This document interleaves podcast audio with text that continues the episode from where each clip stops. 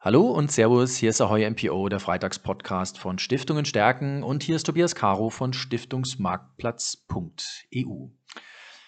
Für die heutige Folge Freitagspodcast habe ich mir Sonja Peichel eingeladen. Sie ist Geschäftsführerin der Caritas Gemeinschaftsstiftung im Bistum Limburg. Limburg, das kennen ICE-Pendler zwischen Köln und Frankfurt. Da gibt es dann häufig mal eine Durchsage, Achtung, nächster Halt, Limburg. Ähm, daher kennt man Limburg vielleicht. Und liebe Frau Peichel, ähm, vielleicht sagen Sie uns noch zwei, drei Sätze zu sich. Seit wann sind Sie Geschäftsführerin der Caritas Gemeinschaftsstiftung im Bistum Limburg? Und ähm, was sind so momentan Ihre übergeordneten Themen, die Sie vor allem in der Stiftung angehen? Ja, zunächst erstmal, lieber Herr Caro, vielen Dank für die Einladung. Ich freue mich, dabei zu sein. Geschäftsführerin der Stiftung bin ich seit 2016 und ähm, die Hauptthemen, die wir momentan angehen, sind primär Öffentlichkeitsarbeit, Digitalisierung des Backends und natürlich äh, die Einführung eines Erbschaftsfundraising-Konzeptes. Ich glaube, da hatten Sie ja auch schon mehrmals mhm. äh, äh, Personen eingeladen, die darüber gesprochen haben. Es ist wohl das Thema momentan für alle Stiftungen ähm, zu überlegen, wie man sich ja da am besten aufstellen kann. Ja, das ist in der Tat so, dass, das hören wir sehr, sehr oft, dass einfach da sehr viele Gedanken drum kreisen, rund um das Thema Fundraising übergeordnet und dann natürlich auch in den einzelnen Disziplinen des Fundraisings. Ähm, ich habe Sie in den Podcast heute eingeladen, weil ich von Ihnen vor einer Woche eine E-Mail bekommen habe. In dieser war eine Pressemitteilung enthalten und da wurden mir zwei Internetseiten zwei Links mitgegeben. Und zwar einmal spendenstiftenstrahlen.de und einmal mitmachkalender2021.de. Und als jemand, der eine Plattform betreibt, werde ich da natürlich sofort hellhörig, wenn da zwei Links drin stehen. Bin ich natürlich draufgegangen. Sagen Sie uns mal ein bisschen was zum Thema Spendenstiften Strahlen als erstes. Das ist eine Plattform. Was kriege ich da genau? Weil das finde ich natürlich sehr spannend, äh, dass wir von Plattform zu Plattformbetreiber mal miteinander sprechen. Ja, Plattformökonomie hat wahrscheinlich jeder schon mal gehört. Ist das, was wir in der Wirtschaft ja die letzten vier, ja, vier fünf, sechs bis zehn Jahre eigentlich schon äh, gesehen haben. Primär in den USA gestartet, dann immer mehr nach Europa gekommen. Das heißt, man versucht zusammen Marktplätze, so wie Sie das auch getan haben, zu erstellen, um einen großen Nutzen ähm, zu erzeugen für viele und dadurch natürlich viele äh, Menschen an die Plattform zu binden auch. Und äh, so kam eigentlich die Idee auf, dass da äh, wir als Stiftung ähm, und als Caritasverband auch für viele Partner und Verbände und Einrichtungen im Bistum Limburg zuständig sind, ähm, dass wir gesagt haben, wie können wir das eigentlich machen, dass wir das ganze Thema Fundraising, Stiftung und auch Transparenz, die eindeutig fehlt, äh, mhm. wo Kirche einfach viel zu wenig unterwegs ist, um das aufzuzeigen, was man alles tut als Caritas und, und Kirche, das auf eine Plattform zu holen so dass das Wissen eigentlich vor Ort gar nicht mehr vonnöten sein muss, sondern dass die Verbände sich praktisch primär darum kümmern können, ähm, die Projekte auszuwählen, für die sie äh, Gelder benötigen oder die Stiftungen, die sie bei uns haben. Also die haben praktisch Treuhandstiftungen bei uns, der mhm. Caritas Gemeinschaftsstiftung, dass die einfach nur gelistet werden. Aber wir tun praktisch die komplette Arbeit und den kompletten Workflow für unsere Teilnehmer auf der Plattform. Mhm. Also das ist auch das, was aus, äh, wenn man sich die Plattform anschaut, was da sehr schön rauskommt. Äh, natürlich sind es einmal die Spendenprojekte aus allen Regionen im Bistum Limburg, die dort gelistet sind und die Unterstützung brauchen und denen man entsprechend spenden kann. Und dann kann man zum Beispiel die Spenden auch verschenken. Also wenn ich jetzt mal in der Wirtschaftssprache bleibe, dann ist das eine Wertschöpfungskette, die sie da bieten. Ähm, ist das auch so ein bisschen die Idee dahinter, dass man wirklich rund um die Spende ähm, natürlich alles das bietet, was es da braucht, praktisch aus einer Hand? Nicht, ich mache hier das und dort muss ich da nochmal hin und dann kriege ich von der dritten nochmal das, sondern ich kriege es aus einer Hand. Das Spenden wird mir sehr, sehr leicht gemacht. Das ist mein Eindruck dabei, dass das die Idee dahinter ist, oder? Das Spenden wird wirklich sehr einfach gemacht. Also wir haben uns wirklich lange da, da, darum gekümmert und auch informiert, welche Tools es alleine in Deutschland gibt, äh, in der Schweiz gibt, äh, in Österreich gibt und so weiter was die für Vorteile bieten, wie die Workflows genau gestaffelt sind. Und es war natürlich äh, eine Überlegung wert, wie mache ich das, wenn ich das für viele äh, tue und die Gelder ja auch weiterleiten muss. Also das heißt, auch steuerrechtlich kam da einiges auf uns zu. Vom Datenschutz her musste viel geklärt werden.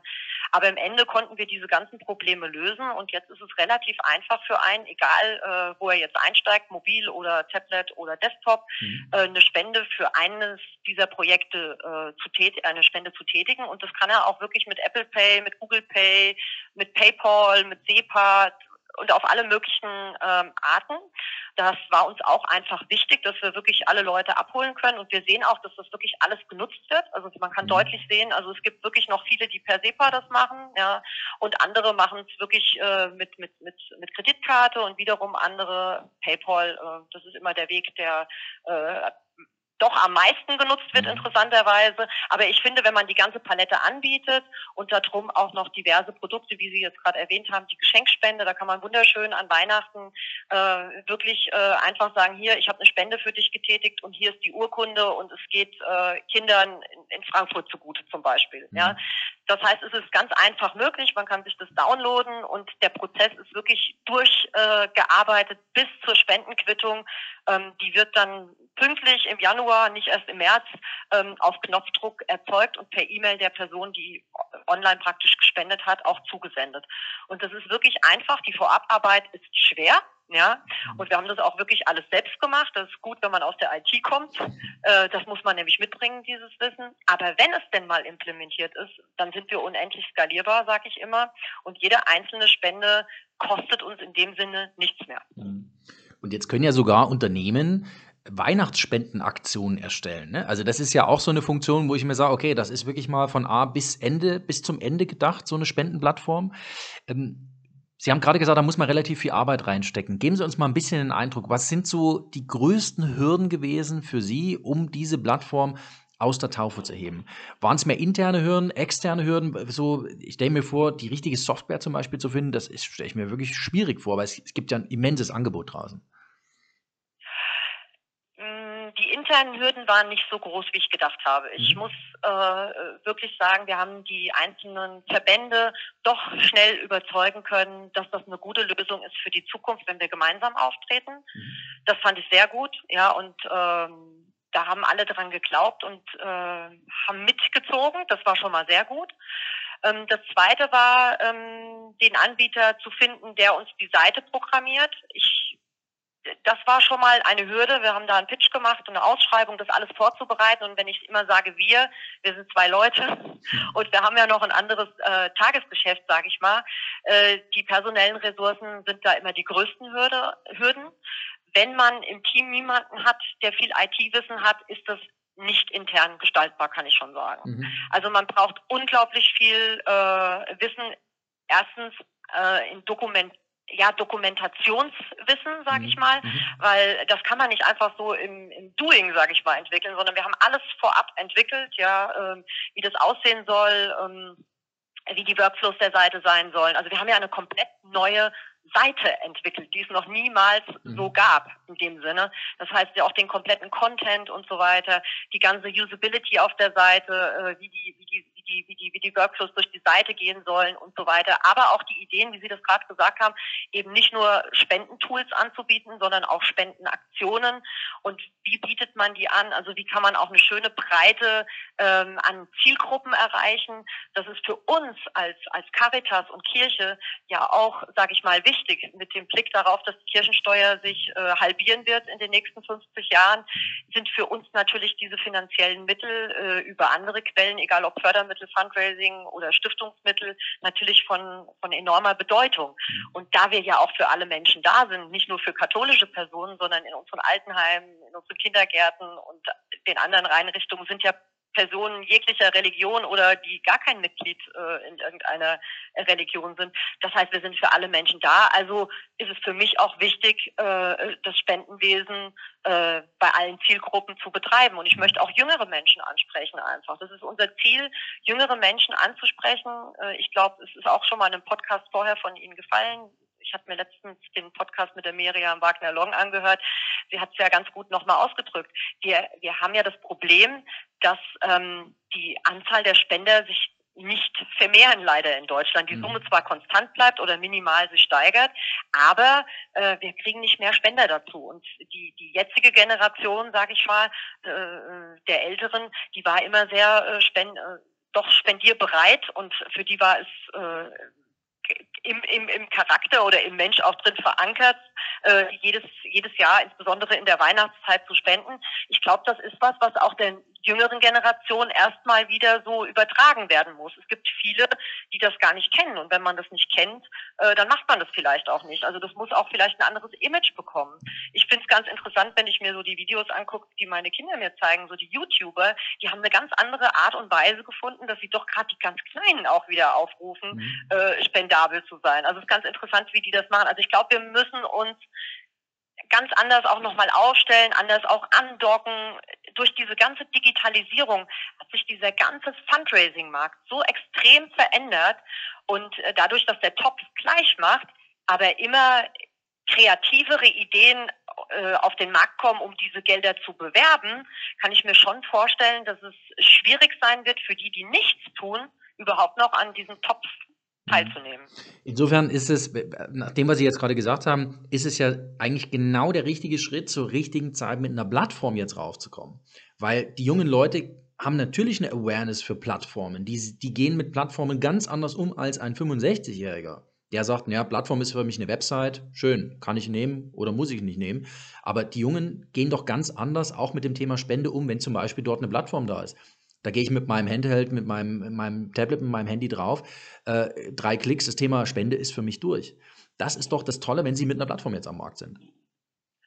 Ja, nichtsdestotrotz, äh, ähm, die Spenden fließen, aber sie fließen natürlich nicht so, äh, wie man mhm. sich das ganz toll vorstellen könnte. Das liegt aber auch daran, dass das Thema Caritas so noch nicht präsent ist bei jüngeren Leuten. Mhm. Und deswegen, äh, Sie haben mich ja eben darauf angesprochen, Sie haben da noch einen zweiten Link in der Pressemitteilung gelesen. Ganz genau. Deswegen ist es, äh, deswegen ist es uns natürlich besonders wichtig, erstmal wieder den Namen Caritas auch bei jüngeren Leuten überhaupt zu verankern, viel Öffentlichkeitsarbeit zu, zu machen und äh, über interessante Aktionen, wie jetzt den Mitmachkalender, Sie haben eben schon drauf angespielt, aber wir hatten auch letztes Jahr Stay at Home Hero, wir hatten St. Martin 2020, also wir machen viele öffentlichkeitswirksame Aktionen, um die Leute überhaupt auf unsere Plattform zu holen, mhm. um ihnen zu zeigen, was Caritas und Kirche überhaupt tut, weil den Menschen das, gerade den Jüngeren, heute überhaupt nicht mehr bewusst ist, weil einfach der Bezug fehlt. Mhm. Und jetzt haben Sie natürlich auch, weil Sie jetzt sagen, Sie wollen kommunikative Anlässe dazu natürlich auch schaffen. Sie haben auch einen Hashtag geprägt, Hashtag Mitmachkalender 2021. Das heißt, das Ganze wird auch vertwittert, wird auch auf diesen Kanälen entsprechend präsent sein. Ähm, was kriege ich bei Mitmachkalender 2021.de? Was kriege ich da? Ich nehme mal an, 24 Türen, oder? Genau, Sie kriegen einen, einen digitalen Kalender ähm, da haben wir eine Software gesucht und die haben wir also eigentlich im letzten Jahr schon gefunden, nur letztes Jahr haben wir das leider zeitlich nicht geschafft.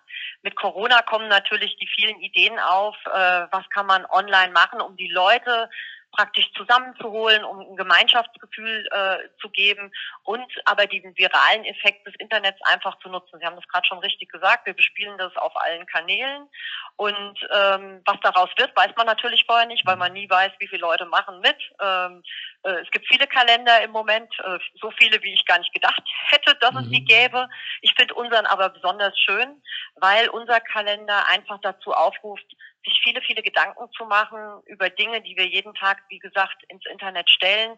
Die haben wir einmal kindgerecht äh, aufbereitet, so dass Schulen und, und Kitas und äh, Kindergruppen da schön teilnehmen können. Das heißt, wir haben eigentlich wirklich ein, qualitativ hochwertiges pädagogisches äh, Adventskalenderkonzept entwickelt, mhm. Äh, dem sich viele äh, anschließen können. Und das Schöne ist, wir rufen halt die Leute dazu auf, das, was sie an dem Tag aus diesem Impuls gemacht haben, der in diesem Türchen steckt, das uns auch ähm, in den Social Media Kanälen zu posten und zu teilen. Und das, äh, wenn das eine gewisse Viralität, äh, sage ich mal, annimmt, ähm, hat man natürlich am Ende einen schönen äh, Blumenstrauß an, an Dingen, was, was einzelne Menschen eigentlich für andere tun, ja, weil das sind so Aufgaben, die da drin halt gestellt werden oder was sie mit, mit einer Aufgabe gemacht haben und was da für, für Dinge draus entstanden sind. Und äh, das finden wir eigentlich ganz schön, ja, weil es hat natürlich auch äh, viel mit christlichen Werten zu tun und wo, wo, woran wir glauben, was uns wichtig ist, was auch frühzeitig in, in, in Kindergärten und in Schulen Kindern unbedingt mit auf den Weg gegeben werden soll, dass sie halt sich um den Nächsten kümmern und schauen, mhm. wie geht's dem denn gerade, ja, und wenn es ihm nicht gut geht, dass sie sich dem Problem halt annehmen, ja? und das kann man natürlich halt spielerisch auch schön in so einer Kindergartengruppe umsetzen. Ja, das ist echt toll gemacht. Ähm, auch ähm, die Foto-Challenges zum Beispiel, die sie auch ähm, machen werden, äh, das ist aber auch eine tolle Idee, weil natürlich Kinder mit Bildern äh, ganz andere Dinge verbinden und auch ganz andere Dinge machen, die auch woanders nochmal zeigen, als wie Sie und ich vielleicht Fotos nutzen. Ähm, von daher finde ich das, äh, finde ich das wirklich ganz toll. Auch da wieder auf vielen Ebenen sich Gedanken gemacht, wie kann ich einen Nutzen stiften, beziehungsweise wie kann ich Leute zum Mitmachen animieren. Ne? Also es ist einfach nicht nur, mach eine Tür auf und dann liest du irgendwie einen coolen Spruch. Das ist ja häufig bei den Kalendern so, sondern es ist wirklich so dieses, was Sie auch schreiben oder was Sie auch gerade gesagt haben, mit diesen Denkanstößen, das auszulösen. Also, dass man da auch diese Schleifen, das ist für mich das, wo ich gesagt habe, also wenn du da drauf gehst und ähm, wenn es Kalender gibt, wo man sagt, diese Geschichte kann man erzählen, dann ist Mitmachkalender21.de, 2021.de, das ist tatsächlich so eine Geschichte, die man erzählen kann. Ähm, lassen Sie uns vielleicht noch ganz zum Schluss ähm, vom Freitagspodcast heute nochmal auf das zurückkommen, was Sie ganz am Anfang gesagt haben. Ähm, die großen Herausforderungen, so dieses, ähm, Sie, Sie haben das Stichwort Backend genannt, Sie haben Digitalisierung natürlich genannt. Ähm, was glauben Sie, wo stehen wir da im Stiftungssektor als Ganzes? Also der Stiftungssektor umfasst 24.000 Stiftungen, große, mittlere, kleine. Wo stehen wir da? Sind wir tatsächlich schon ein bisschen abgehängt? So ein bisschen wie, ist der Stiftungssektor wie Deutschland unterwegs? Also einfach nur Nachholpotenzial? Oder wie optimistisch sind Sie? das ist jetzt wieder die Frage, wie wir draufschauen. Das ist ganz schwierig. Ja. Also, also, wenn Sie sagen, wie die digital ausgestattet sind, würde ich sagen, schlecht. Ja, mhm. also Backend-mäßig als auch Frontend-mäßig. Frontend meine ich jetzt Webseite und wie äh, ja, baue ich eine Beziehung, sage ich mal, zu den Menschen auf oder wie können Leute mich finden, um Gelder abzufragen. Ja. Aber das ist auch ein ganzheitliches Problem. Ich würde mir in Deutschland auch dafür eine Plattform vorstellen, eine gute und jetzt nicht drei Konkurrenzplattformen, sondern es müsste eine Plattform geben, wo alle Stiftungen vernünftig drauf abgebildet sind und wo wir ein Matching haben zwischen Leuten, die Geld brauchen, mhm. ja, und zwischen Menschen und Stiftungen, die Geld geben. Ja, und das kann auch über das Stiftungswesen hinausgehen. Da können auch einzelne Personen, die Geld geben, Investoren und so, aber für den gut, also soziale Investoren und so weiter. Da, äh, die ganzen Fonds, ja, die sozial investieren, da können meiner Meinung nach alle gelistet sein. Wir haben auch das Problem, also wenn ich mich auf der anderen Seite sehe, ich bin ja auch Fundraiserin, das heißt, ich besorge Geld für unsere neuen Projekte der Caritas im Bistum Limburg. Und ich kann Ihnen nur sagen, Gelder zu finden, ist ein Chaos in Deutschland, weil es einfach so unstrukturiert ist. Das heißt, wenn ich mich auf die Suche begebe nach neuen Stiftungen, außer die, die ich jetzt sowieso schon kenne, wo ich weiß, das geht so und so, aber wenn ich mal zu einem anderen Thema Geld brauche und suche, das ist einfach eine Aufgabe, die will man nicht haben. Da ist man in einem Dschungel unterwegs. Ja weil man weiß nicht, sind die Stiftungen groß, die ausschütten, sind sie klein. Ja? Mhm. Man weiß nicht, wann haben die Sitzungen, wann kriege ich das Geld, weil oft brauche ich ja noch einen Kofinanzierungsgeldgeber und ich muss ja ungefähr einen Plan haben, wann haben die einen Sitzungen, wann haben die anderen Sitzungen und so weiter. Das funktioniert in Deutschland nicht. Es funktioniert auch nicht, dass wir andauernd neue Stiftungen aufsetzen, äh, die einfach nur klein vor sich daherdümpeln. Also da müsste auch mal jemand überlegen, wie kann man das besser poolen, das Vermögen. Ja, wie kann man das Poolen dann wirklich sinnhaften Aufgaben zur Verfügung stellen. Ja, das ist äußerst ineffizient gestaltet, ist aber für mich verständlich, dass es dahin gewachsen ist. Die Frage ist einfach jetzt, was macht man da draus, damit es für die nächsten Jahre mit dem mhm. Speed, den wir ja auch aufgenommen haben und den wir auch haben können mit der ja. Digitalisierung, wie können wir das jetzt anders strukturieren, damit wir die nächsten Jahre mehr Effizienz und mehr Impact damit gestalten können? Mhm. Ich glaube einfach nicht, dass das Stiftungsvermögen oder das Vermögen auch von Fonds und so weiter immer den richtigen Partner findet. Dieses Matching ist nicht korrekt. Und das mhm. ist einfach, weil es nicht passt, ja, weil es nicht ermöglicht wird auf irgendeiner Plattform oder auf irgendeinem zentralen Punkt. Und ähm, ich glaube, wenn wir daran arbeiten könnten, dann könnten wir sehr viel Gutes für die Zukunft erreichen. Ah, das ist natürlich jetzt ein großer Aufruf, den Sie formulieren, ähm, aber ich nehme den gerne mit, ähm, weil natürlich auch das kann durchaus eine Funktion vom Freitagspodcast sein. Wir haben inzwischen 6.000, 7.000 Hörer pro Folge dass man so eine Idee auch vielleicht mal weitertreibt, vielleicht auch mal in einer Diskussion auf einer Veranstaltung, die im nächsten Jahr wieder mal physisch stattfindet. Ähm, solche Diskussionen würde ich mir persönlich auch wünschen, dass wir genau über solche strukturellen Themen, den Stiftungssektor betreffen, mehr sprechen. Äh, liebe Sonja Peichel, vielen, vielen Dank, ähm, die Geschäftsführerin der Caritas Gemeinschaftsstiftung im Bistum Limburg. Vielen, vielen Dank, dass Sie im Freitagspodcast mit dabei waren. Ja, vielen Dank, dass ich dabei sein konnte. Es hat sehr viel Spaß gemacht. Das freut uns natürlich und Sie, liebe Zuhörerinnen und Zuhörer, bleiben Sie uns gewogen hier auf www.stiftungenstärken.de. Nächsten Freitag gibt es die nächste Folge, Freitagspodcast Ahoi, NPO.